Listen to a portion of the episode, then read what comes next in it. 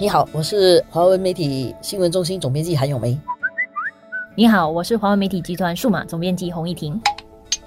今天我们来谈一个非常受关注的新闻，因为这个新闻国会一宣布了之后啊，我就看到网上他马上跃升龙虎榜第一名。其实教育部长王以康在发言完了，在场的人还拍打了扶手啊。对，就是他昨天的这个发言呢，确实是讲的挺好的，他的整个 delivery 非常吸引人，而且还有他自己个人的经历，他的这个经历大概也是我们这一代人都经历的事情，就是从小学分流到中学去的时候呢，在中学的时候，你可能因为英文不好。要非常辛苦的读英文，他自己开玩笑讲说，如果当时他的英文是不会修的啦，不会游的。如果说当时有现在他要推出的这个新的分流制的话，他可能可以读这个 G one 或者 G two，这样他就不会这么辛苦。如果你还没有注意到四则新闻的话，其实它的重点要讲的就是取消，其实已经实行了大概四十年的这个分流制度，就是以后不再有我们所熟悉的 Express Stream、Normal Stream，然后全部一律就是一个源流而已。对对，一个中学制度。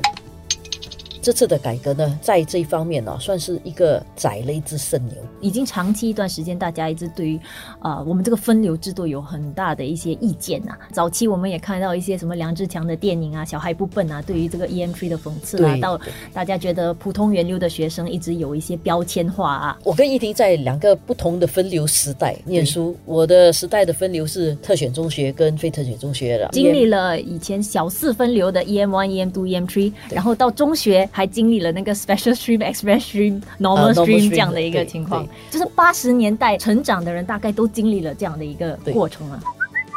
当然，分流有它的一定的一些就是效率啦。比较厉害的可能就分到一般，要教的时候可能比较容易教，也可以教比较深的东西。然后比较差的可能有比较多的一些特别的一些关注。但是它的问题就是一直以来我们的整个分流的制度过于笼统的去分类。现在我们都讲一个学生他要读很多科目的话，其实不一定在普通源流，就是你全部东西都很差，只是你一组东西里面有些东西你比较差。而且尤其是在那时候分流的时候，大家都认定有几个科目很重要，比如数学很重要啊，科学。很重要，英文很重要。然后很多时候就觉得说，你如果是整体成绩不好，你去 EM Three，但是搞不好那个 EM Three 其实可能数学是最好的。我经历过小试分流，就有 EM One，EM One 就是你会读高级华文，对。但是它的高级华文的呃能不能读的那个鉴定标准是很奇怪的，是你的英文啊，其他的科目都要好，对。但是你要成绩最好才能够去才可以读华文。但是有些时候你知道的情况是，那个人华文很好，不代表他英文很好，对。但是就因为他英文不好，他反而不能够在他最擅长的华文那边读高级华文。这个制度。使到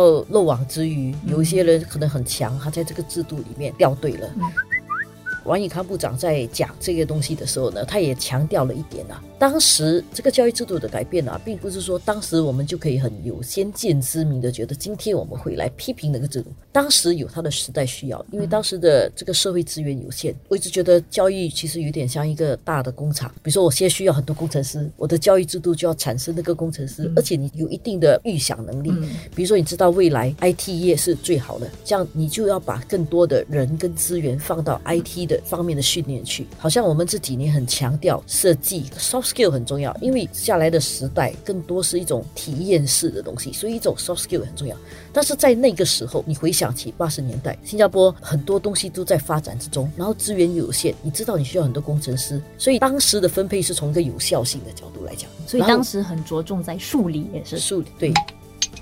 其实现在不是说完全就没有分流了，它的分法其实是更细致化，对，就是来到了个别科目的层面来去做一些区分，对，就是它可能有分成高级的、中级的、初级的，应该可以说是更全面的去评估一个人的能力，因为你有一些科目可以读高级的，但是有一些科目你可能真的不太行，你就读初级的，而不是笼统的就认为你是个高级，或者笼统认为你是初级的。我记得我中学地理真的很差，那可能到今天如果在这个新的制度底下上中学的。话，我可能地理会读 G one，不过我的数学跟我的华文应该是可以读 G three，可能英文你可能也是 G one 或者 G two，而且在这样的情况下，也可能这个人可能就会更好的因材施教，他可能会很快的，他的 G one 可以慢慢的呃晋升到 G two、G three。但是这个整个制度啊，我现在是蛮同情学校的需要做这些行政工作的老师，因为你要怎么区分呢？一个班里面哦，你可能是读英文 G one、华文 G three，然后数学 G two、科学 G three，一个同学哦，如果你你乘三十个同学的话哦，就是那个组合其实是很复杂，对，非常复杂的。